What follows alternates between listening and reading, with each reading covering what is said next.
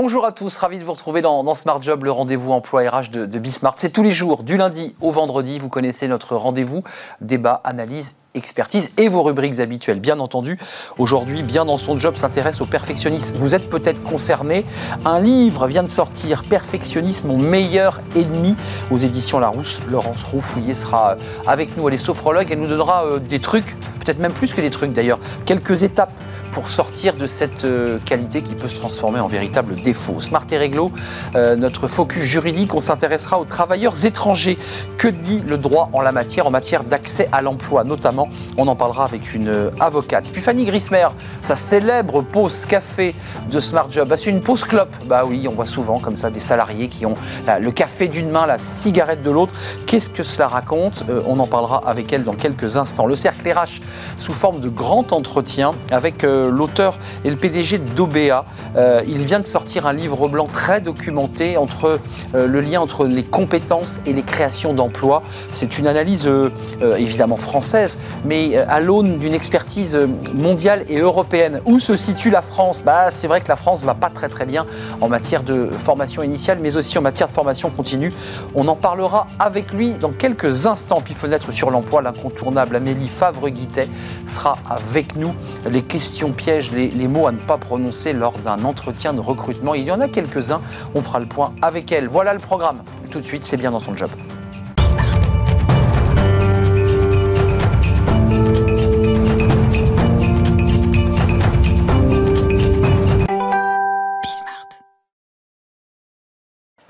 Bien dans son job. Voilà, le thème qu'on évoque aujourd'hui, mais il tombe bien. Comment euh, être bien dans son job? Ben, Il faut peut-être pas être trop perfectionniste. Il faut être sérieux, mais peut-être pas trop perfectionniste. Laurence Roufouillet, merci d'être avec nous. Merci Vous êtes euh, sophrologue. Euh, vous avez un cabinet, vous intervenez beaucoup en entreprise. Euh, combien d'interventions? 4000, 4500 euh, Alors ça, c'est le nombre de personnes que j'ai, 4500 personnes que j'ai accompagnées depuis les années où je fais ça.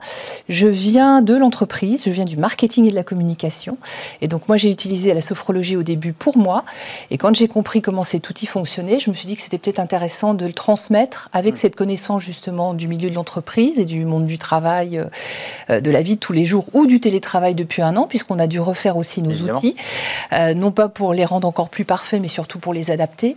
Euh, donc la sophrologie, c'est une méthode de relaxation qui agit à la fois sur les tensions physiques, mais aussi sur la charge mentale. Évidemment qu'il y a une incidence ensuite sur, euh, sur notre cerveau. Vous sortez un livre qui est, qui est passionnant, Perfectionnisme, mon meilleur ennemi, j'arrête d'en faire trop, édition Larousse. C'est le fruit de votre expérience, c'est huit étapes, sept étapes puis une huitième, parce qu'après, c'est les portes qui s'ouvrent vers la liberté, vers votre libération. Il y, a plein de choses passionnantes. Ce sont des exemples concrets, à la fois euh, pratiques, avec des noms. vous avez évidemment emprunté. Bien sûr, c'est des personnages. J'ai créé six personnages. Voilà, Paul, Astrid, voilà, euh, quelques des profils et qui correspondent à des tempéraments et dans lesquels certains, sans doute, se retrouveront. Page 98. Oui. La détestation de l'échec. Là, on rentre dans une partie qui est très intéressante parce que parfois, quand on s'ausculte, c'est qu'on se dit je suis trop perfectionniste, on essaie d'y trouver des éléments très corporate à l'entreprise. Non, vous, vous allez à l'essentiel. Vous dites que tout ça, toutes ces difficultés viennent euh, de son rapport euh, à l'autre, à son père, à sa mère. C'est quoi le portrait robot du perfectionniste C'est quelqu'un qui court après quoi?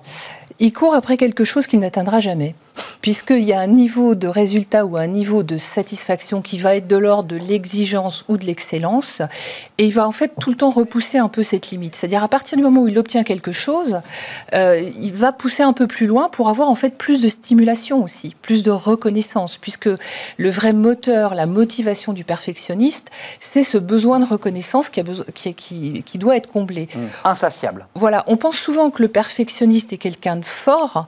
En fait, non, c'est souvent quelqu'un quelqu'un qui manque de confiance en lui et qui va compenser ce manque de confiance par une réassurance permanente mmh. auprès des autres, alors avec des résultats tangibles, concrets. Vous parliez de, l'échec. Alors le résultat, euh, ça peut être un résultat commercial, ça peut être un contrat signé, ça peut être une négociation difficile. Ça, c'est très concret, c'est très tangible. Donc il va pouvoir euh, exhiber ce trophée, ce, ce palmarès ou ce résultat. S'il ne l'a pas, ça va être une grande frustration. Donc il y a beaucoup d'émotions qui traversent traversent le perfectionnisme. qui sont euh, voilà, c'est à la, fois la peur, les peurs, il y a beaucoup de peur, et il y a aussi de la colère, parce qu'il y a de la frustration. Parce que par connu Non, voilà, dans cette non-réalisation totale, mais qui est souvent idéalisée. On va parler de votre parcours, enfin du parcours que vous proposez, parce que l'idée, c'est que ce n'est pas qu'un simple diagnostic, ce sont des étapes, vous prenez par la main le lecteur pour lui dire, tu vas voir, c'est possible, on peut s'en sortir. C'est une évolution, et je dis toujours à mes lecteurs, dans tous mes livres, ce que vous ressentez, c'est normal. Voilà, ça c'est important de se dire, de ne pas se culpabiliser. Oui, c'est normal, tout le monde fonctionne comme ça. On a tous à des moments de notre vie fonctionné comme ça. À l'école, quand on a des bonnes notes, c'est d'abord pour nos parents. Donc cette satisfaction-là, ce retour, et qui d'ailleurs se mesure dans les appréciations scolaires, puisque souvent dans les appréciations, on va avoir peut mieux faire particulièrement dans nos pays euh, européens. On note beaucoup. Voilà. Dans les pays anglo-saxons, on va souvent valoriser ce que l'enfant a déjà réalisé. Mais oui, hein bien sûr. Alors que nous, ça va être toujours peu mieux faire. Donc cette course, elle est d'abord au départ pour le bulletin scolaire et ça va se, euh, se transposer pardon, tout au long de notre vie ou notre carrière professionnelle par d'autres résultats et d'autres euh, compliments qu'on va aller chercher le rapport au père, le rapport à la mère, c'est très intéressant. Euh, Cyrulnik et puis euh, Kefelec, je trouve ça incroyable. Yann Kefelec, dont le père était écrivain. tout à fait. il, il, a jamais, jamais. Il a, le prix Goncourt et son père lui tourne la tête. Il dit oui, bon. Bon voilà, c'est bien, sans plus. Terrible. Je donne aussi l'exemple d'une de mes clientes qui est chercheuse dans un grand organisme national de recherche et qui, quand elle était enfant et quand elle avait des bonnes notes, sa grand-mère lui disait euh, tu, tu n'as fait que ton devoir et encore bien petitement. Donc on voit la course dans laquelle ça peut emmener, puisque quand on est chercheur, bah, finalement, on va toujours aller euh, en quête bah oui. de quelque chose qui ne sera jamais, qui sera jamais bah terminé. C'est relativement épuisant pour soi et pour les autres. Dans l'entreprise, vous, vous qui venez de l'entreprise, vous qui accueillez des, cadres, des, managers qui, viennent euh, finalement euh, suivre une forme de thérapie, c'est quel profil sociologique le, perfectionniste? Il est, il est empathique, il vit dans le groupe ou il s'isole un peu? Le perfectionniste ne va pas toujours avec ce qu'on appelle l'intelligence collective. Mmh. Parce qu'il est relativement centré sur lui, parce qu'il est fixé, alors oui, sur l'objectif, mais dans cet objectif, il va voir sa part, allez, on va dire, de revalorisation narcissique, c'est-à-dire vraiment le côté satisfaction intense qu'il va pouvoir ressentir. À ce moment-là, les autres peuvent être des gêneurs parce qu'ils ne font jamais aussi bien que lui. Donc dans un groupe, c'est pas forcément un très bon manager, il n'est pas forcément toujours très à l'écoute. Mmh. Euh, un peu sur lui-même. Voilà, il partage difficilement et puis il est angoissé, donc souvent il vérifie, il est beaucoup dans la vigilance, il ne délègue pas facilement parce qu'il fait pas forcément confiance. Euh, oui, c'est un portrait qui est assez terrible, mais c'est en fait c'est très exigeant pour soi-même, c'est un peu difficile pour les autres et c'est souvent les autres qui vous le disent. Alors qu'ils vont le dire souvent gentiment par des remarques autour de le détail, la maniaquerie, le manque de confiance, hein, le manque d'écoute dans les équipes. Voilà, ça c'est un peu difficile parce qu'on sait aujourd'hui que des équipes vont très bien fonctionner s'il y a de la confiance, il y a ce qu'on appelle justement cette latitude décisionnelle, hein, cette capacité à être autonome dans son travail, à prendre des décisions, sans être obligé d'être fliqué, entre guillemets. Et parfois se tromper aussi. Voilà. Il faut l'accepter que l'autre se trompe. Partie, tout à fait, ça fait partie de ce qu'on appelle la bienveillance au travail, hein, le droit à l'erreur, et se dire, bah, c'est aussi par les erreurs qu'on apprend, puisqu'en fait, il n'y a jamais d'échec, il n'y a que des expériences. On apprend de ces expériences. Pour un perfectionniste, c'est très difficile. Alors, ça, c'est un petit peu le portrait robot, mais enfin, c'est la typologie du perfectionniste qui, au départ, est une qualité, parce qu'on peut le dire, un oui, entretien d'embauche. Je suis très perfectionniste. Poussé à l'extrême, c'est. Alors, les recruteurs me disent souvent, que les gens qui leur disent qu'ils sont perfectionnistes. Mmh, ils hésitent. Ben voilà, ils hésitent. Parce qu'ils savent très bien qu'il y a une perte de temps, parfois dans les détails ou dans le non-partage avec les autres. Donc, mmh. ça va pas forcément. Et ils cherchent pas ça en ce moment, les recruteurs. Non, ils veulent des gens efficaces et performants. Sans dévoiler cette étape, euh, le premier conseil, la première marche, quand, quand la personne vous dit j'en souffre, vous dites ils sont fatigués, oui. épuisés mentalement. Mentalement aussi, oui elles veulent se libérer. Ils veulent se libérer. C'est plus les femmes, c'est plus les hommes. Il y a plus de femmes, j'ai l'impression, perfectionnistes. Alors, peut-être, je ne veux euh, pas, voilà, je veux pas faire de discrimination. Peut-être que oui, les femmes ont tendance. Alors pourquoi? Parce qu'aussi, elles, ont plusieurs domaines de vie dans lesquels elles sont très investies. Et encore aujourd'hui, il y a des données de l'INSEE. Moi, je travaille beaucoup avec des réseaux féminins. Euh, le temps de travail domestique des femmes reste très important. Donc, elles s'investissent avec le même engagement, hein, la même force physique et mentale, émotionnelle dans tous ces domaines de vie. Donc c'est peut-être pour ça aussi qu'elles sont davantage concernées. Euh, on s'en sort comment? Comment on s'en sort? Comment Alors la première étape, c'est la prise de conscience. Non, pas forcément. Euh, c'est long aussi longtemps qu'on fait un bras de fer avec soi-même. C'est-à-dire il faut lutter contre soi. À partir du moment où on se dit non, je veux lâcher ça, ça devient possible. Ça. Mais il y a des moments où il y a des écueils, c'est-à-dire ça va être difficile, c'est vraiment une, souffrance. Hein, Comment s'allier avec son juge intérieur, c'est ça C'est ça. Par exemple, le juge intérieur, alors ça c'est un très bon exemple. C'est la petite voix intérieure. C'est ça. Et cette petite voix intérieure, on dit toujours c'est notre petite voix, et en fait non pas du tout. Cette voix, elle parle avec la voix de quelqu'un. Et la première question à se poser, quand j'ai cette petite phrase, qu'est-ce que je pourrais faire de mieux? Qui parle? Est-ce que c'est vraiment moi qui parle Ou est-ce que cette voix, alors elle parle avec ma voix, bien mmh, sûr, est-ce schizophrène, euh, est-ce qu'elle n'a pas été imprégnée De ma culture? Voilà, c'est ça. De mon éducation, de mon milieu social, même des entreprises dans lesquelles j'ai pu être formée, les premiers jobs que j'ai pu avoir, avec un patron un peu emblématique. Euh, donc tout ça, on l'a intégré et puis on le reproduit parce qu'il faut savoir que c'est une condition pour rester dans le groupe. Avant de nous quitter, c'est passionnant ce qu'on se raconte. Je pense qu'à Kefelec, par exemple, parfois il arrive que des, fils ou des filles n'ont pas réglé leurs problèmes avec leur, père et qu'il n'aura pas dit « je suis fier de toi euh, On arrive à se détacher de, ça et on peut, devenir, on peut se détacher de son perfectionnisme malgré tout, même si on n'a pas été libéré. Alors, on réparera pas ce qui n'a pas été fait, mais on peut être aussi dans l'auto-évaluation. Hum. Ça, c'est important, euh, d'arriver quelque part à se noter soi-même, à obtenir de l'autosatisfaction euh, de ce qu'on arrive à réaliser. Euh, quand j'ai terminé ce livre, alors vous m'en dites beaucoup de bien, j'en suis contente, mais moi-même j'en étais très contente. Alors c'est peut-être être ça tombe bien. un but non, mais vous avez dit j'ai sorti quelque oui, chose. Oui, parce que ça, correspondait au niveau que je voulais obtenir. Alors je peux toujours pousser plus loin. L'avantage, c'est qu'on a toujours une deadline quand on écrit un livre et que ça permet justement d'arrêter d'être à la bonne, euh, au bon équilibre, à la bonne dose. Je vous le confirme, sinon on, ne le rend jamais son livre. C'est ça. C'est ça, on, on fait toujours perfectionner. On va vous devenez vous-même une perfectionniste. C'est horrible. Vous êtes vous-même perfectionniste ou pas? Euh, Je l'ai été, je lutte, je m'applique la règle des 80%. En toute chose, euh, j'essaie d'obtenir 80% du résultat. 80% du résultat, c'est 80% de mon énergie, donc je suis dans le bon équilibre. Et il vous reste 20% d'espace à vous Et bien sûr, c'est ça qui est intéressant. Sinon on se perd. Et puis pour se ressourcer, pour la créativité, pour se nourrir euh, de, de, de, de l'extérieur, des événements, des choses dont on a besoin pour nos ressources personnelles. Si vous êtes habité par cette espèce de voilà, d'angoisse, d'être trop perfectionniste. Si vos proches, si vos collaborateurs, si euh, votre manager, euh, bah, lisez donc Perfectionnisme. Mon meilleur ennemi, c'est le dernier livre de Laurence Roufouillet, experte, sophrologue, et vous pouvez la consulter d'ailleurs au passage. Euh, à mon avis, on la trouve très facilement sur Internet. J'arrête d'en faire trop, la règle des 80%. Ça, je note euh, précieusement cette, euh, cette règle. Édition Larousse, je n'oublie pas l'éditeur. Merci d'être venu sur notre plateau, c'était un vrai plaisir de faire votre connaissance. On va faire du droit. Tiens, le droit, c'est important, c'est ce qui cadre, évidemment. J'ai fait du droit. Et oui, c'est ce qui structure le, droit. On s'intéresse aux travailleurs étrangers. Bah oui, effectivement, ça, ça c'est un sujet sensible, ces travailleurs étrangers. Ont-ils le droit de travailler Sous quelles conditions? On va faire le point tout de suite avec une avocate. C'est tout de suite.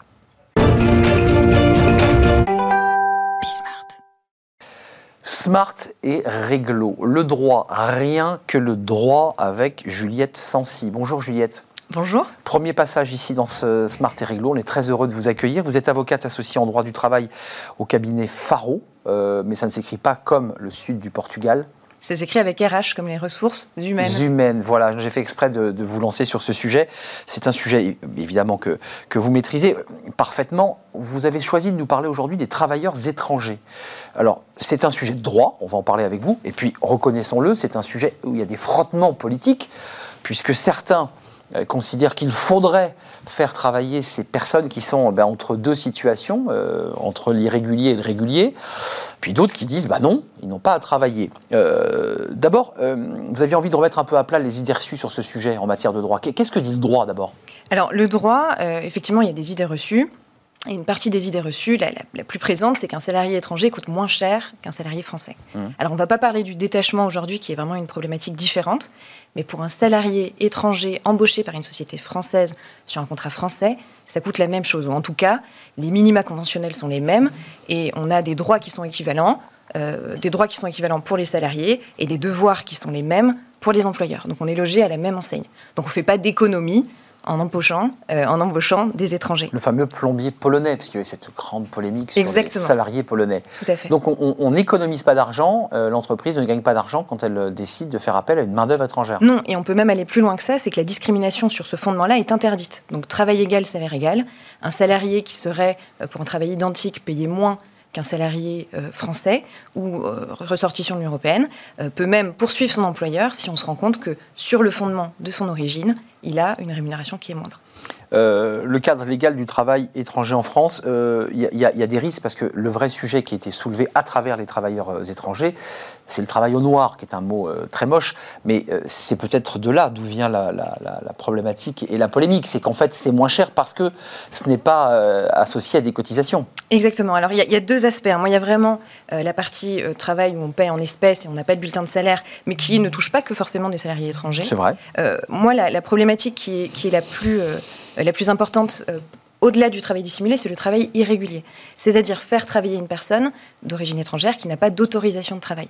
Et c'est dans ce cadre-là qu'on a des risques qui sont de nature pénale euh, et qui ne sont pas anodins. Donc il faut savoir que c'est uniquement l'employeur qui hmm. va être... Qui est responsable. Exactement. Euh, il est normalement censé lui demander tous les papiers nécessaires à, précisément. précisément à l'élaboration d'un contrat. En fait, l'idée, si vous voulez, c'est que la réponse, elle est très claire. Elle est dans le, dans le titre de séjour du salarié. Il y aura ou pas une autorisation de travailler. Et donc, euh, la question qu'il faut se poser, donc on, parlait des risques qui sont importants, et c'est pour ça qu'on a très envie d'écouter euh, comment éviter ces risques-là, c'est que les risques, on parle quand même de 15 000 euros euh, par salarié et de 75 000 euros quand on est en récidive. Euh, on a des domaines qui sont plus ou moins touchés, notamment. Euh, exactement. Ben Et c'est pour ça qu'on a aussi une des sanctions qui est euh, l'exclusion des marchés publics quand on a eu recours à du travail irrégulier. mais excusez-moi de poser la question, non pas sous un angle juridique, mais encore une fois sous un angle politique, et j'allais dire même presque managérial. La, la réponse de l'entreprise, même si elle est illégale, même si ce qu'ils font est illégal, disent mais nous n'avons pas de main-d'œuvre. Nous ne la trouvons pas précisément, il y a des dispositifs qui existent et c'est très bien fait. On a, alors je, vais régler tout de suite, je suis une européenne convaincue, et dans l'Union. Vous faites de la politique aussi, vous, de cette manière. J'adore l'Europe, mais, mais au-delà de ça, euh, euh, surtout le droit. Euh, sur l'Union européenne, déjà, il n'y a aucune difficulté pour faire venir des gens, c'est la même chose. Un, travailleur de, ressortissant de l'Union européenne. De l'Union, parce que là, on. De l'Union européenne. Après, il y a vraiment deux aspects. À l'Afrique subsaharienne, notamment. Exactement. Pour l'Union européenne, c'est la même chose. On, on peut embaucher, c'est la liberté de travailler et l'accès. Et de circulation. Exactement qui permet pour un ressortissant de l'Union européenne, mais aussi pour son conjoint, de travailler partout dans l'Union européenne. Donc déjà, cette question, elle est facilitée. La vraie question, c'est quand on a quelqu'un qui vient euh, d'en dehors de la zone euh, euro, pas euro, mais de l'Union européenne. Afrique subsaharienne, Exactement. Euh, Et dans ces cas-là, il y a deux possibilités. Soit le salarié est déjà sur place et dans ce cas-là, on va regarder ce qu'il y a marqué précisément sur son titre de séjour, soit on veut le faire venir. Et pour le faire venir, c'est là que ça se corse. Parce que qui décide euh, de qui peut venir ou pas, c'est ce qu'on appelle une compétence régalienne. Ah c'est l'État, c'est discrétionnaire. Et donc c'est un dossier qu'on va devoir monter pour convaincre la préfecture que ce salarié ou ce groupe de salariés va pouvoir venir en France. Vous vous rappelez la polémique de ce boulanger qui voulait embaucher cette, cet apprenti qui, d'ailleurs euh, lui rendait parfaitement service professionnellement et qui euh, était passible d'une expulsion, je crois qu'il était malien ou tchadien, je ne sais plus. Et il y a eu une bataille médiatique où la personne a dit mais je vais faire une grève de la faim, je veux garder ce salarié. Euh, et, qui fait, et, qui fait, bien son travail et dont je suis content et qui est parfaitement intégré à la vie de la communauté. en fait c'est du cas par cas cette affaire-là. Exactement. En fait il y a deux, il y a deux choses à considérer quand on vient faire ce dossier. Euh, alors, il faut vraiment savoir la philosophie, c'est que l'employeur, ça va être un sponsor. C'est lui qui va porter la candidature du salarié. Je veux celui-là. Je veux celui-là et voilà pourquoi je le veux. Hmm. Et voilà pourquoi euh, je n'ai pas en France les ressources, ou en tout cas... Ils doivent le justifier. Exactement. Hmm. Il y a deux possibilités. La règle de base, c'est qu'on doit envoyer un dossier à Pôle emploi, une, une offre sur Pôle emploi, et ne pas avoir de retour satisfaisant en trois semaines. Mais pour faciliter tout ça, il y a aussi ce qu'on appelle la liste des métiers en tension, qui est une liste régionale. Et donc, ça va être, alors je l'ai consulté tout à l'heure, mais on a notamment arboriculteur, charpentier, euh, tuyauteur. On a des métiers en tension. Couvreur zingueur, je crois. Exactement, il fait partie de liste, tout à fait. Il y a aussi les médecins, les vétérinaires, mais c'est vrai. chose. il faut avoir le, diplôme équivalent éventuellement dans Exactement, parce que pour le coup, on est sur des professions réglementées. Mais pour ces métiers-là, ils sont sur cette liste en tension. Et donc, il faut être particulièrement. Euh, Juste pour répondre à une question simple et probablement très compliquée, ces migrants que nous voyons arriver à Ceuta, euh, il n'y a pas plus tard que trois semaines, ces milliers de migrants euh, qui venaient du Maroc. Et d'ailleurs, s'ils posent le pied sur le sol français, ils sont en situation irrégulière, nous sommes d'accord Oui. ils ont le droit de travailler ou pas? Non interdiction pour eux de travailler. On va avoir une approche qui est bête et méchante, qui est on va se placer à un instant T, et à cet instant T, si la personne n'a pas d'autorisation de travailler, elle ne peut pas travailler. Et donc d'autorisation de rester sur le territoire. Exactement. Qui euh, elles sont liées toutes Elles sont intimement liées toutes les deux. Alors il y a des dispositifs qui existent qui sont particulièrement souples. Hélas, euh, ça va être surtout pour des gens qui vont être très diplômés, par mmh, exemple le passeport talent. Bien sûr. Donc on va avoir un visa qui est directement lié à un, travail en particulier. Les fameux quotas en fonction de certains secteurs. Effectivement, là, c'est pour des gens pharmaciens, médecins, informaticiens, puisque on recrute beaucoup d'informaticiens aussi. On essaie de les faire venir. Et oui, évidemment. C'était passionnant, Juliette, vraiment. on a appris plein de choses. Juliette Sancy, avocate associée en droit du travail au cabinet Faro. Faro comme RH, vous l'aurez compris, évidemment, parce qu'à l'oral, ça ne s'entend pas, le H. Merci d'être venu sur notre plateau. On fait une petite pause. Je ne sais pas si c'est votre cas. Enfin, j'espère pas. Fanny Griesmer et sa pause café nous parlent évidemment de son café, mais aussi de la clope qui parfois est associée à ce café. C'est pas très très bon. Vous voyez ces salariés comme ça en bas des immeubles euh, qui parfois jettent les mégots d'ailleurs sur le trottoir sans les jeter à la poubelle. C'est la pause café. Stéphanie Griesmer.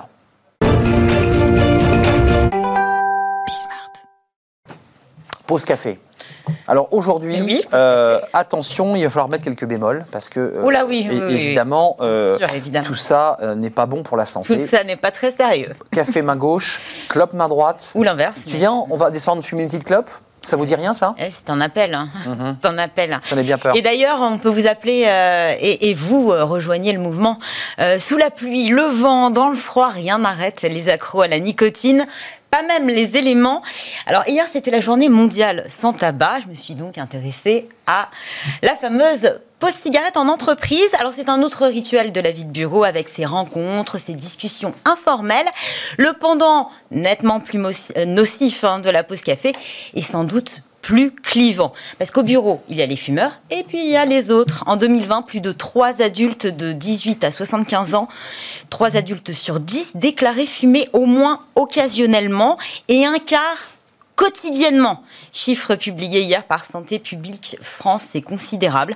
Donc au sein de l'entreprise, il y a donc autant de fumeurs que d'occasions de s'en griller une pendant les heures de travail. Alors on peut fumer après le repas, euh, pour accompagner un café, ou simplement pour évacuer son stress. Alors il ne s'agit pas de revenir aujourd'hui hein, sur les dangers du tabagisme, que l'on connaît bien désormais, ni de vous inciter à fumer, certainement pas. Mais en tout cas, de nous intéresser à la fameuse post-clope, celle à laquelle ça donne plus d'un quart hein, des salariés français. Et on peut dire que ça s'est transformé en rituel. Ah oui, à l'instar de la pause café, celle de la cigarette est euh, bah, à la fois un plaisir solitaire, hein, euh, mais aussi un moment de partage. Euh, la pause club fait ainsi des fumeurs une communauté particulière au sein de l'entreprise on descend en groupe, hein, en allumer une au pied de l'immeuble, dans une cour ou sur le trottoir. Mmh. Euh, fumer à l'extérieur, hein, c'est ce que vous faites, je vous le rappelle. Hein, vous êtes obligé de le faire depuis le 1er février 2007. Avant cela, souvenez-vous, moi, je m'en souviens plus trop. Ah, moi, je très bien. enfin, je m'en souviens pas du tout, même. Mais en tout cas, il n'était pas étonnant euh, de voir les fumeurs invétérés tirer frénétiquement sur leurs cigarettes à leur bureau, nuage de fumée, que ce soit dans l'open space ou dans un bureau privé temps aujourd'hui révolu, fort heureusement, et qui a donné lieu à ces petits attroupements, effectivement, hautement stratégiques au pied des immeubles. La pause cigarette, aussi néfaste pour la santé soit-elle, a ces raisons que la raison ignore, le besoin de nicotine, et que la raison n'ignore pas le lien social et l'échange, parce que c'est là où c'est fondamental. C'est-à-dire qu'il y a toujours un partage et de l'interaction pendant la pause cigarette.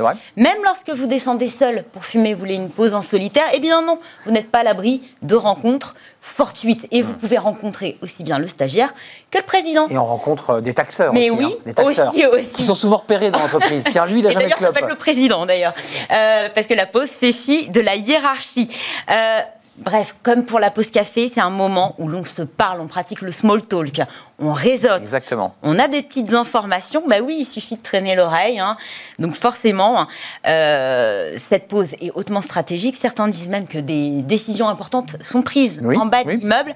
La pause cigarette bonne pour le business, en tout cas, tous les fumeurs vous le diront. Alors il y a, oui, le télétravail, patatras. Eh oui. Bah oui, eh plus de pause clope. Bah oui, non, mais ça, toute la journée. en solo à la maison. Alors elle n'a pas tout à fait la même saveur. Hein. Certains télétravailleurs euh, ne prennent même plus euh, la peine de sortir sur leur balcon, bah moins d'ouvrir la fenêtre. Ils fument pendant les réunions en visioconférence, c'est un petit peu n'importe quoi. Hein. Puis à l'abri des regards. Hein celui du manager notamment, bien les pots cigarettes ont tendance à se multiplier. Euh, plus 5 cigarettes par jour pendant le premier confinement, selon une étude publiée bah par Santé publique France. On descend pas. En mai dernier. Non, pas du tout. Eh oui, on fait ce qu'on veut. Et puis la pause cigarette hein, peut consumer le temps de travail. C'est le gros reproche qu'on peut faire à la pause cigarette. Euh, ouais. Reproche fait par les employeurs et les non-fumeurs d'ailleurs. Hein. Alors sur le papier, le Code du travail prévoit une pause obligatoire de 20 minutes à partir de 6 heures de travail effectif c'est un minimum hein, qui peut être augmenté en fonction des conventions collectives euh, et fractionné aussi en plusieurs fois. Donc vous pouvez descendre 10 et 10. 5 minutes. le fait est que les fumeurs sont plus enclins à multiplier les pauses hein, et donc grignoter un petit peu sur ces 20 minutes. dans les faits, les collaborateurs bénéficient d'une certaine tolérance de la part des employeurs. Mais attention, attention à la cigarette de trop, euh, parce que bah, finalement, si vous, euh, vous abusez un petit peu sur l'horaire, eh bien, les sanctions peuvent pleuvoir, ça peut bah même aller jusqu'au licenciement, donc attention. Oui, parce que parfois, c'est pas une cigarette, mais c'est deux. Et c'est trois. trois. on refait le monde. Et on refait le monde. On pas. Et euh, il y a quelqu'un d'autre qui arrive, donc on attend. Enfin, voilà, ça n'arrête pas. en tout cas, il y a des entreprises qui ont pris des initiatives. Ah, oui, oui. Déjà pour récompenser d'une part euh, bah, ceux qui ne fument pas. pas. Bah hein, c'est pas bon pour la santé. Et qui potentiellement travaillerait plus. Ça reste à démontrer. Il y a un gros débat sur, euh, sur cette question.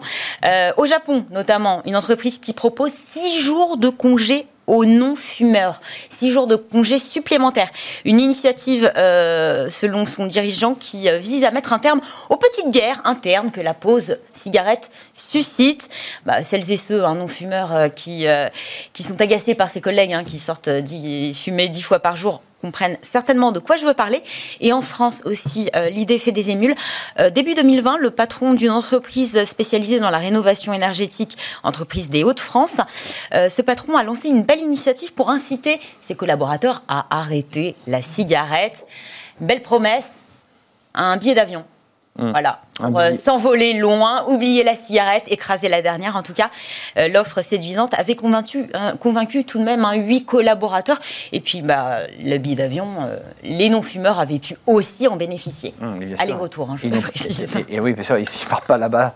Vous partez directement à Oslo, mais vous ne revenez pas, évidemment. Voilà. Ça, c'est quand ça s'appelle se séparer des collaborateurs fumeurs. Juste Fanny, parce que tout le monde est concerné, je crois que vous l'êtes, n'oubliez pas de mettre vos mégots dans la poubelle. Un, Toujours. Un mégot. Et puis amende si vous mettez. Oui, enfin les amendes, mais enfin c'est surtout du bien-être. Euh, c'est des centaines de milliers de litres d'eau polluée par un seul mégot de cigarette, puisqu'il contient multiples toxiques. Je vous rappelle aussi que pour la cigarette électronique, même obligation que pour la pause cigarette. Hmm, bien sûr, on se renvoie des, petits messages. Vous, voilà. vous les suivez évidemment peut-être à distance. Euh, l'une fume, l'autre vapote. Voilà, vous saurez tout de nos, petites relations de bureau. Euh, parce que on peut se retrouver en bas de l'immeuble. Euh, voilà, et on peut évidemment se retrouver refaire le monde. en bas avec d'autres outils que, que, la cigarette, parfois même un simple café. Un simple café. Et je, je, je pense qu'elle peut être hautement stratégique si vous venez avec un café aussi. Eh bien voilà, on, s'est tout dit aujourd'hui. C'était important de remettre un petit peu les, pendules à l'heure. On fait une petite pause après cette euh, pause café. On, s'intéresse à, un rapport, à un, livre blanc sur la relance par la compétence pour euh, enclencher un cercle vertueux, puisqu'on on va se projeter dans le monde de demain. On est déjà, et l'entreprise est déjà en train de fabriquer ses plans de formation, la manière dont elle accueille ses collaborateurs. Et c'est vrai que la France, en matière de formation initiale, en matière de formation continue, eh bien depuis une vingtaine d'années, eh le niveau des Français s'est dégradé pas seulement des élèves, mais aussi des salariés. On va faire le point eh bien, avec l'auteur Jérôme Miara, PDG de, de, OBA. Il sort ce livre blanc et on va le, décortiquer et le commenter. C'est le cercle RH, c'est dans quelques instants.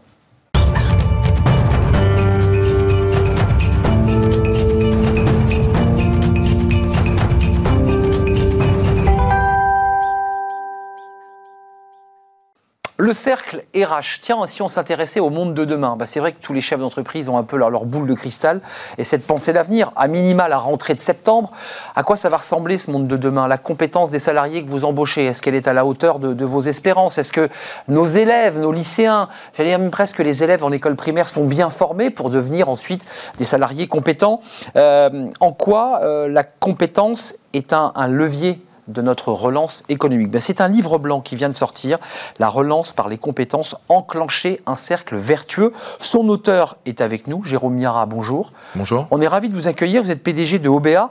Quelques mots sur OBA pour qu'on puisse situer votre, votre entreprise. Oui, alors OBA, c'est une société de conseil en, ressources humaines. Donc notre métier, c'est d'accompagner les entreprises à justement euh, impulser les bonnes transformations pour être prête euh, face aux transitions digitales, face aux transitions écologiques, et donc euh, booster les compétences là où, elles doivent l'être. Il y a un petit chapitre, on y reviendra peut-être à la fin de notre entretien, mais enfin, la French Touch euh, dont vous parlez. La, ouais, la French Tech. La, French, Tech.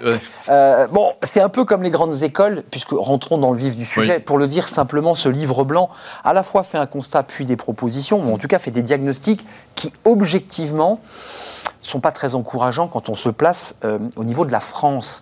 Pourquoi la France euh, décroche C'est un titre, évidemment, qui.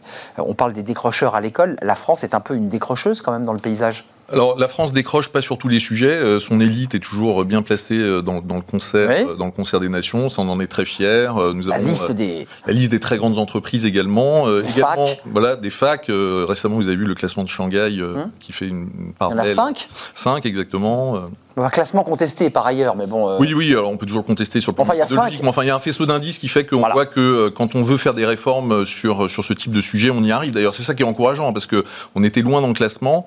il y a eu le projet Paris-Saclay, on a réussi à se regrouper, à dépasser les clivages politiques, et on, et on, remonte on remonte dans le classement. Mais Jérôme Mira, d'abord, on va rentrer dans le détail de ce rapport sur l'emploi, les compétences, le niveau des Français, le niveau des élèves qui est pas bon. On voit les, les, les, classements PISA, les classements PIAC qui sont pour les salariés et les adultes. Mm. Pourquoi avoir voulu sortir ce livre blanc? C'est un euh, sacré boulot, hein c'est un sacré boulot. Euh, on est euh, à un an de l'élection présidentielle. On n'a pas beaucoup vu ça jusqu'à présent dans les, dans les agendas dans les agendas politiques. Et puis il y a par ailleurs euh, beaucoup d'argent qui est mis sur la table pour pour la relance. Alors en France et puis également dans tous les dans tous les grands pays. Ça va arriver hein, là. C'est pas encore. Ça y est. Visiblement visiblement les 13 milliards d'euros vont, vont, arriver en, en, juillet. Donc bon l'argent l'argent est sur la table. Cet argent il est il, il a deux vocations. la consommation. Donc ça il y a pas de doute que ça va relancer la consommation. Et puis l'autre vocation, c'est l'investissement. Et pour, pour investir, pour que les, chefs d'entreprise aient envie d'investir en France, il faut qu'il y ait des compétences disponibles. Aujourd'hui, le constat qu'on fait, c'est que les compétences ne sont pas suffisamment disponibles en France. Alors, il y a un effet structurel qui est lié à nos propres difficultés, à nos propres défauts. Notre niveau scolaire, l'enseignement. Notre, niveau scolaire et, le fait que effectivement, bah, en France, quand vous faites partie de milieux défavorisés, euh, il y a un déterminisme qui est extrêmement fort et vous n'arrivez pas à vous hisser euh, au niveau des, des, des bonnes qualifications.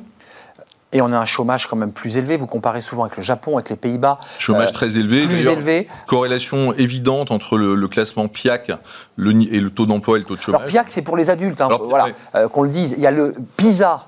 Où on PISA, c'est pour les adolescents de voilà, ans. Où on n'est pas bon, on est dans la 20, 21e, 22e, place. Voilà. Alors on est très bon chez les très bons et on est, euh, on est plutôt. Euh, on le voit, hein, regardez, le PIAC, c'est la France, elle est à la 21e place en taux d'emploi à 64%, chômage à 9, probablement un peu au-dessus d'ailleurs, parce que je pense que ce, chiffre va remonter. Et puis le Japon, bon là c'est vraiment le pays euh, paroxystique, l'opposé de, notre mm. modèle, c'est une première place, taux d'emploi à 71%, chômage 4. Exactement. Comment vous l'expliquez? C'est quoi cet écart? Alors, il y, y, a pas mal de corrélations qui peuvent être faites. Hein. L'investissement technologique est lié aussi, enfin, a un impact énorme, énorme sur le chômage on a beaucoup cru en France que euh, euh, robotiser, c'était euh, c'était nuire à l'emploi. Il y a eu l'exemple récent hein, de Bridgestone où ben, on s'est aperçu que à force de pas robotiser et de pas investir sur le capital humain, on était descendu en gamme et il y avait plus d'autres solutions que de fermer que de fermer l'entreprise. Donc donc c'est cette culture d'investissement qui n'est pas suffisamment présente en France et qui qui n'est pas présente suffisamment sur les technologies, mais également sur le capital humain et sur les compétences. Vous, vous dites quand même assez clairement ces diagnostics qui ont été faits, mais qui sont souvent un peu gênants quand on est français et qu'on parle de notre pays. Euh, le niveau de langue est, faible, mmh. euh, faute d'orthographe, problème de compréhension en mathématiques. C'est-à-dire qu'on a des salariés qui arrivent dans l'entreprise aujourd'hui et qui ne sont pas capables en fait de, de, de, faire des choses qui sont assez basiques, ce qui pose un énorme problème, et on va en parler, mm. pour notre compétitivité mm. et notre productivité. Alors c'est plutôt d'ailleurs en deuxième partie de carrière que les problèmes arrivent, et en fait ça, ça, ça renvoie plutôt vers le fait qu'il n'y a pas la culture d'entretenir son capital de compétences. Et en fait, les il y a une obsolescence des compétences, si vous voulez, et pour, pour lutter contre cette obsolescence, et, bah, il faut se former en permanence. Mm. Et ça, on ne le fait pas suffisamment en France. Et notamment, on ne le fait pas suffisamment euh, vis-à-vis des personnes peu qualifiées. C'est-à-dire que la formation, elle, est très euh, inégalitaire. Bah elle touche plutôt les personnes qualifiées. Mais les personnes peu qualifiées ne sont pas formées. Hum, c'est ça. Ceux, qui sont les, les mieux nourris on remplit un peu plus leur assiette. c'est un peu ça. Mais c'est notre passion pour, euh, pour l'élitisme, où effectivement on, braque toujours les projecteurs vers les meilleurs. Il y a d'ailleurs des chiffres intéressants en la matière, hein, c'est qu'on s'aperçoit que les entreprises performantes en France consomment beaucoup plus de compétences que leurs homologues euh, inter- internationales et européennes. Mais il y a une réforme, Emmanuel Macron a engagé une réforme de la formation professionnelle, les OPCA, tout ça, c'est un peu de la mécanique interne, mais néanmoins, c'était l'idée de fluidifier. Il y a le CPF. Euh, Ça va dans le bon sens, malgré tout Non Enfin, je sais pas. Alors, je, je pense qu'il est trop tôt pour le dire, parce Oui, on n'a pas le- le n'a pas les données. Alors aujourd'hui, on, on- on- on manque de données sur le CPF, donc on ne sait pas exactement comment, comment est-ce qu'il est euh, utilisé. Mais sur ce sujet, ce qu'on ce voit, euh, c'est que euh, les, les fonds ont été utilisés très fortement durant la crise. Donc il n'y a plus de budget dans les OPCO pour financer les- la, la formation dans les entreprises de moins de 50. Et alors que c'est maintenant, je dirais qu'il faudrait accélérer pour former de manière à, ce que les entreprises soient capables d'accompagner les transformations, il n'y a plus d'argent. Hmm, C'est ça le problème. Donc il y, a une- il y a une logique budgétaire, il n'y a pas une logique, euh, si vous voulez, qui donne beaucoup de sens euh, à l'apprentissage. Mais vous- avez une vision un peu philosophique au départ, enfin une vision du monde d'après, euh, que vous anticipez finalement à travers ce, ce rapport. Mais quand on s'accroche aux chiffres, il y a un autre chiffre qui m'a marqué, c'est que 33% des, des salariés en France, euh, en fait, sont dans un emploi qui ne correspond pas à leur formation initiale. Inadé- Inadéquation avec, Enfin, euh, entre les compétences et les, et les- Voilà, on- les- postes. 33% de la population active française n'occupe pas un emploi en adéquation avec le domaine des études suivies. Enfin, excusez-moi, ça sert à quoi de faire des études si au final on fait un métier totalement à l'opposé? Enfin, ça, ça- ça paraît, c'est du gâchis quand même ça. Alors c'est, alors c'est du gâchis pour les personnes très qualifiées, mais encore une fois, ça, ça rejoint ce que je disais tout à l'heure, c'est-à-dire que euh, les personnes très qualifiées ont toujours tendance à aller dans les entreprises les plus performantes ah oui, forcément. et n'ont pas envie d'aller dans les entreprises de, dans les entreprises de taille moyenne. Donc il y, a ce- il y a ce problème-là. Mais l'inadéquation touche, touche surtout les personnes avec, un faible, euh, avec de faibles qualifications. Niveau de compétence. Voilà. Et d'ailleurs, en comparaison avec euh, toujours avec des pays européens euh, ou, ou- ou au-delà, euh, c'est à ce niveau-là qu'il y a la plus grande inadéquation en, en comparaison. Le, monde de, le monde de demain, celui qu'on se prépare, on va rentrer dans ce monde, peut-être on y est déjà entré. Selon vous, on est déjà dans le monde de demain ou on est dans un entre-deux d'après-Covid qui cherche un peu son, qui cherche un peu son chemin là? Bah, disons que je pense que la crise a accéléré euh, les, transitions en cours. hein.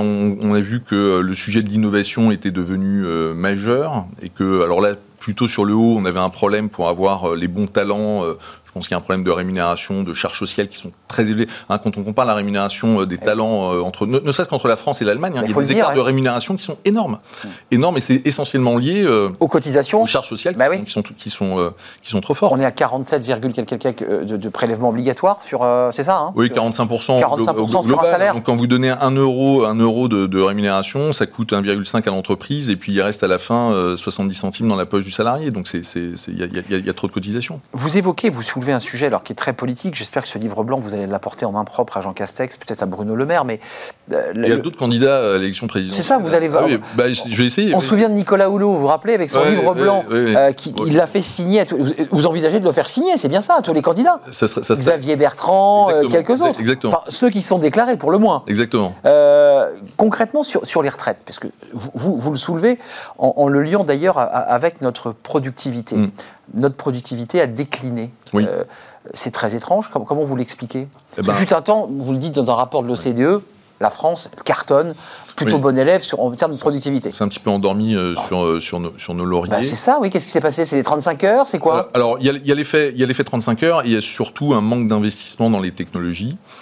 Euh, chaque salarié va devoir produire plus pour financer un plus grand nombre de retraités. Euh, euh, Un retraité, 4 actifs en 60. Voilà, exactement. On est à 1-2 là. On a un, deux, voilà, exactement. C'est intenable. Donc c'est intenable. Donc la seule, la seule façon pour qu'un salarié produise plus, c'est qu'il fasse appel à la technologie. Seul le salarié ne pourra pas produire plus. Donc il faut plus de technologie, plus de robotisation, et sans ça, on ne pourra pas, euh, on ne pourra pas euh, remonter la, la- la productivité. Ah, Mais pour utiliser les technologies, Ouais. il faut être aussi formé. Bah oui. C'est ça le problème, c'est que si vous voulez, il faut aussi avoir le bon niveau de qualification pour être capable de travailler avec les machines. Enfin, encore une fois, vous, le dites avec une forme de- de- de- d'évidence. Pour beaucoup qui nous regardent, beaucoup de Français, ils considèrent que la robotisation, l'industrialisation par le robot a été source de perte d'emploi. Oui, alors bon, tous les chiffres montrent que c'est Et, absolument et vous démontrez l'inverse. Ah oui, c'est absolu- c'est absolument faux. Enfin, tous les chiffres, euh, il y a, il y a une- encore une fois, il y a une corrélation évidente entre le niveau de robotisation et le taux de chômage. Il faut regarder en Allemagne. hein. En Allemagne, il y a un taux de chômage qui est quand même au moins deux fois inférieur au nôtre. C'est vrai. Il y a un niveau de robotisation qui est, qui est sans commune mesure. Je crois que l'âge moyen des robots dans les entreprises françaises est de 17 ans.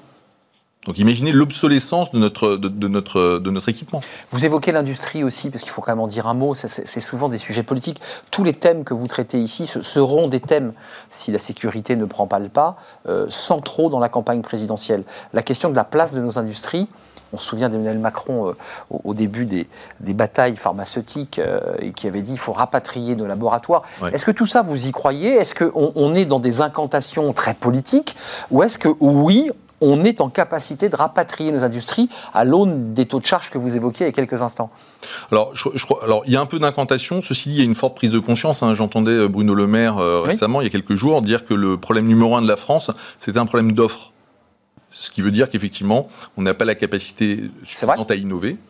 Euh, et on n'a pas les compétences pour le faire. Donc euh, euh, ça va être compliqué quand même de, réindustrialiser, sauf à aller sur des niveaux de gamme très faibles, mais qui ne sont pas possibles avec notre niveau de charge sociale. Parce qu'on n'est pas compétitif face à la Chine. Pas compétitif face à la Chine. Évidemment sur les mêmes, sur les mêmes produits. pour terminer notre, notre entretien, alors là pour l'instant vous l'avez fait signer à personne ce, livre pas blanc. Encore, pas, encore. Il, est, tout chaud, il vient de sortir du, il sort des, imprimeries. parmi les propositions que vous faites ou les diagnostics que vous faites, quelles sont celles qu'on peut, qu'on peut transformer le plus rapidement rapidement possible, qu'un homme politique peut transformer véritablement, euh, j'allais dire, en innovation politique? Eh bien, moi, écoutez, je, je, je crois qu'il faut, euh, autour euh, des compétences, euh, bâtir un vrai projet de société. Euh, il y a 20 ans, il y a eu une réforme euh, du temps de travail qui a abouti aux, 35 heures. On sait que cette réforme n'a pas eu les effets escomptés en, en, matière de chômage. Moi, je propose qu'on aille vers l'ATA, l'augmentation du temps d'apprentissage, qui consisterait finalement à faire en sorte que les salariés qui acceptent au-delà de leur temps de travail, de se former, soient augmentés à du, à du concurrence, que, les charges, que les, les charges sociales soient baissées à du concurrence pour les entreprises.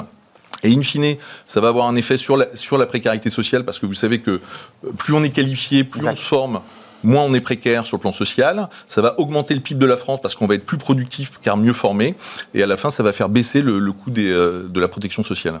Tiens, avant de nous quitter, parce que ça nous concerne très directement, euh, il y a ce chiffre que j'aimerais que, vous nous commentiez, c'est euh, le lien entre l'investissement en matière de ressources humaines et les performances de l'entreprise. Ça, c'est intéressant puisqu'on fait une émission RH Emploi. Euh, on voit qu'il y a plus 20 Lorsqu'une entreprise euh, décide d'investir en matière RH, qui est déjà un concept un peu particulier, parce que quand on dit investir en RH, le, patron vous dit, mais attendez, euh, voilà, j'ai mis tous les logiciels. Vous dites non, euh, c'est quoi l'investissement en matière RH Parce que ça, c'est votre domaine d'activité, c'est votre cœur de métier. Exactement. Alors, on l'a vu à travers la crise d'ailleurs, hein, les, chefs d'entreprise, investir pour eux, c'est très court terme. Donc, quand c'est financé, ils, acceptent de payer un peu de formation.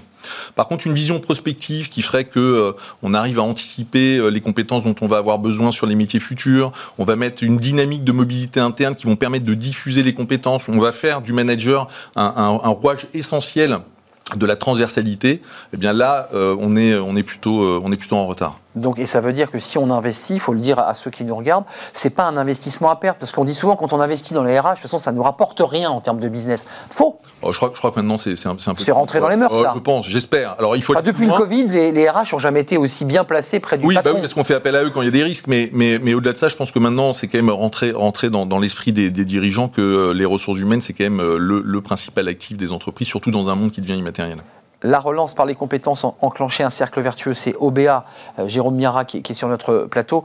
Quand même, pour boucler notre entretien, euh, tout, vient quand même de notre formation initiale, vous le, constatez. Il y a beaucoup de Français qui disent, mais attendez, la part de nos impôts consacrés à l'éducation est, assez importante.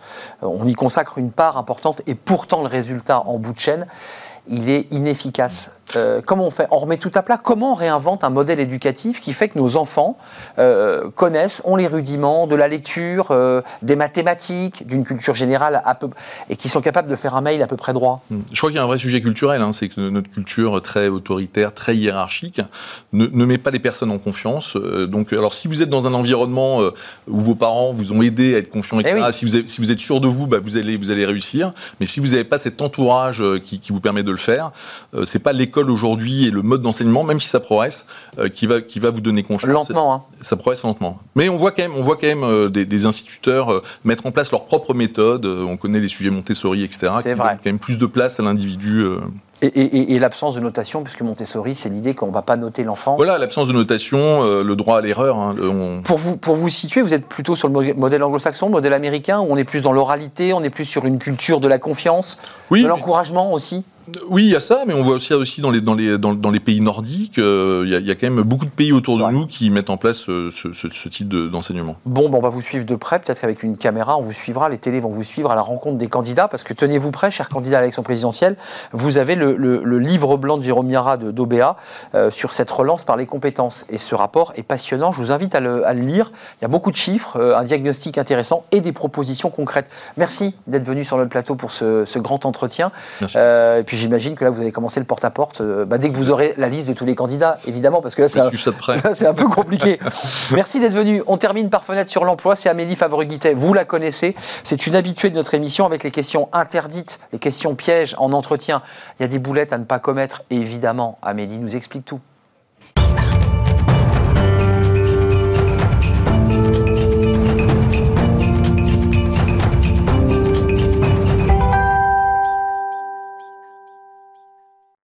Amélie Favre-Guittet, comment ça va? Très bien. Talent management, les conseils pratiques. On en a plein chaque semaine avec vous sur ce qu'on doit faire, pas faire. Vous nous prenez par la main chaque semaine et c'est un vrai plaisir. On va se balader ensemble dans un entretien d'embauche avec euh, comment répondre aux questions pièges ou, et c'est important, vous en avez souvent parlé, interdites en entretien. Peut-être questions pièges, c'est quoi les questions pièges d'abord Alors, on va revenir sur quelque chose qui m'agace un peu, la fameuse question piège. Quand on va sur Google, on a un million de résultats de recherche sur les fameuses questions pièges. Et les premiers résultats, c'est présentez-vous. Où est-ce que vous voyez dans 5 ans? Vos qualités, vos défauts. Ça fait 30 ans qu'on nous pose les mêmes questions. C'est pas des questions pièges. Une question piège, c'est une question à laquelle on ne s'est pas préparé en tant que candidat. Donc ça, c'est plutôt au candidat de regarder la liste des questions classiques qu'un recruteur va poser et se dire, bah, qu'est-ce qu'il veut savoir en fait Pour, Pardon, pourquoi il me pose cette question? On a eu un invité l'autre jour qui disait que dans les jurys, qui étaient des, des jurys d'école de, de- de journalisme, il prenait un journal et il disait à l'étudiant choisissez une page et commentez-la moi. Donc il Ouais. s'y attendait absolument pas et ça lui permettait de. C'est intéressant ça, ça pourrait se faire aussi ça en entretien. Moi, je pose souvent la question de l'actualité qui a marqué le candidat. Bah ouais, ça lui permet de sortir un peu de lui-même, de, de raconter quelque chose qui l'a marqué. Qu'il a marqué et de voir ce côté curiosité intellectuelle que peut avoir le candidat. Donc, toutes ces questions un peu bateaux, ce ne sont pas des questions pièges. Contra- euh, le, le candidat sort, j'ai des questions pièges. Non, ce pas des questions pièges, c'est des questions basiques et bateaux. Euh, les questions difficiles, ça serait lesquelles? Donc, parlez-moi de l'actualité, ça c'est parlez-moi de vous. Voilà, les questions. Alors, le parlez-moi de vous, c'est souvent la première question qu'on va poser en entretien. Elle est nulle cette question. Elle est nulle, mais Bon, elle est nulle parce que le candidat, lui, ne sait pas quoi répondre. Hmm. Mais elle est, elle est classique, ça permet de rompre un petit peu euh, le, le- le stress que peut avoir le candidat et de lui dire Allez, vas-y, parle-moi de toi. Détends-toi. Voilà, pourquoi tu es là, parle-moi de ton parcours, de ta formation, de tes personnalités, qu'est-ce qui fait que je vais avoir envie de te recruter? On répond quoi quand on est candidat À ce qu'on pense, puisque c'est en train de tordre le cou à l'idée que c'est un piège. Donc, alors, arrêtez de croire que c'est un piège, c'est pas un piège. C'est pas un piège. Qu'est-ce qu'on répond Comment on fait là? On va se valoriser. On est toujours dans l'idée de pourquoi la personne nous reçoit. Elle veut savoir ce qu'on a fait avant, elle veut comprendre notre parcours, nos choix, elle veut comprendre aujourd'hui qui on est, quelle est justement notre fameuse personnalité, les soft skills qu'on a développés tout au cours de notre parcours, et elle veut surtout, et ça les trois quarts des candidats l'oublient, se projeter avec nous dans le poste. On veut pouvoir s'imaginer avec vous en train de travailler, en train de prendre un café, en train d'aller déjeuner, parce que oui, le monde professionnel, bah, c'est pas que le boulot, c'est aussi le côté perso qui est. Donc en fait, quand même, je n'ai pas fait des milliers d'entretiens d'embauche, dans, dans notre univers on en a peu, mais euh, il, faut se faut décrisper un petit peu, non? Bah oui. faut, C'est une rencontre, c'est Voilà. un échange. On n'est pas là, le- c'est pas le méchant recruteur qui va absolument avoir la main mise. Non, on est là pour mieux Ouais. vous découvrir. Et donc en fait, très souvent les recruteurs eux-mêmes sont stressés parce que des fois c'est leur premier entretien ou qu'ils n'ont pas l'habitude. Ouais, c'est le recruteur qui a peur. Et des fois, c'est le recruteur qui a peur. Donc, il sait pas trop comment démarrer. Donc, en fait, on respire tranquillement et on parle de soi. Ben voilà, voilà pourquoi j'ai postulé chez vous. J'ai fait ça chez un tel. Aujourd'hui, j'ai développé telle qualité. Grâce à ma formation ou au MOOC que j'ai suivi, j'ai développé telle et telle chose. Et demain, avec vous, j'ai envie de faire ça. Mais ceci étant, le lieu d'approche de la rencontre, si je peux me permettre, c'est un peu comme un peu une rencontre amoureuse. C'est vrai que si on le fait, euh, on le fait dans un lieu qui est moche, et- et il faut peut-être l'aménager cet espace aussi pour, pour que le candidat se sente un peu à l'aise quand même. Ben, depuis la porte d'entrée, quand il arrive, Ouais. le candidat va observer, il va voir savoir un peu l'état des, des bureaux, voir si- s'il y a des collègues, s'il en croise, Quelle est s'ils l'ambiance souriants, Ah ou ouais. s'ils font plutôt la gueule. Ouais. Donc effectivement, ça un petit peu faut détecter le radar pour voir si c'est une bonne idée d'y aller ou pas. Amélie, vous en avez déjà parlé, mais c'est important de re-répéter cette même chose. Il y a des questions pièges qui n'en sont pas, et il y a des questions interdites. Qui en sont là. Et là, qui en sont et qui sont même, sur le plan juridique, interdites. Tout à fait. Le Code du travail les encadre. Il y a l'article, que je me souvienne, 1221-6, Mais elle est forte. qui détermine 25 critères. Quelle page Quelle page du code Ça, je sais plus. Euh, 347. 347. Enfin, ça, c'est la version 2. C'est ça. Et qui, en fait, détermine 25 critères sur lesquels on n'a pas le droit de discriminer une personne. C'est-à-dire qu'on ne peut pas décider de, euh, de ne pas recruter une personne sur l'un de ces critères. Hum, Donc, euh, est-ce que vous êtes enceinte On l'avait évoqué. Voilà. cette Le- la, grossesse, l'état de santé, l'âge, le sexe, Le religieux. origines, la religion, si la personne euh, est dans les syndicats. Il y a 25 critères, je ne vais pas vous les faire parce que je suis pas sûre d'y arriver, mais euh, ils sont importants. Et ce qui est paradoxal, c'est qu'on peut demander à une personne où est-ce qu'elle est née, mais on ne peut pas lui demander ses origines. Mais, Donc euh, on est tout juste très vite. Enfin, enfin, si je peux me permettre, c'est- pas tentant, mais c'est assez logique de, de demander à une personne, mais est-ce que vous venez du, du Mali, est-ce que vous venez de Suède, Euh, est-ce que vous venez de Pologne? Euh, Enfin, je veux dire, je vois pas en quoi, euh, enfin, si je peux me permettre, euh, la personne. Et donc cette personne euh, quitte l'entretien, considère qu'on l'a qu'on l'a gênée, puisqu'effectivement la liste là, elle est Alors impressionnante. attention, hein. on ne la recrute pas. Si on ne la recrute pas, elle peut décider de se dire bah tiens, on m'a à cause de ça. À cause de cette question, on m'a discriminé, donc on ne m'a pas recruté. Donc ça veut dire quand même que les recruteurs, dans leur feuille de route, sont extrêmement cadrés quand ils vous posent des questions. Ouais, sauf qu'en fait pas du tout. Mais pas Parce du tout. Beaucoup On se lâche. Bah oui. Bah, évidemment. Est-ce que vous avez des enfants? Bah forcément quand on Bah, a ça crée un lien. Et surtout si le candidat l'a mis sur son CV, maman, deux enfants, super. Bah forcément on va lui poser la question. Hmm. Bah oui. Hmm. Et pour les gardes, comment ça va se passer? Et bah typiquement c'est des questions de l'ordre personnel, on n'a pas le droit. Oui, parce que je vois dans la liste le lieu de résidence. Enfin, c'est assez logique. Si dans le CV on a mis qu'on venait de telle ville, parfois même on a des liens avec cette ville. Ah, vous, ah, vous êtes de cette ville. Ah, bah, je- moi j'adore cette ville. Ce qui d'ailleurs est un, un élément de, de, de- de lien avec la de personne. lien. Mais à contrario, c'est ah, il habite trop loin, ah, il habite dans un quartier qui est un peu craignos, donc je vais pas le recruter. Hum. Ah oui, c'est ça. Donc, ça, Et là, ça devient de la Ça, c'est la discrimination. discrimination au, lieu de- au quartier euh, et aux rues où Oui. on se dit ah bah non, lui il vient de cette tour-là, je ne le prends pas. Là, en effet, mais euh, tout ça est très subtil en fait. Très et il n'y a pas de caméra, c'est pas comme les policiers, ils filment pas leur- leurs entretiens d'embauche.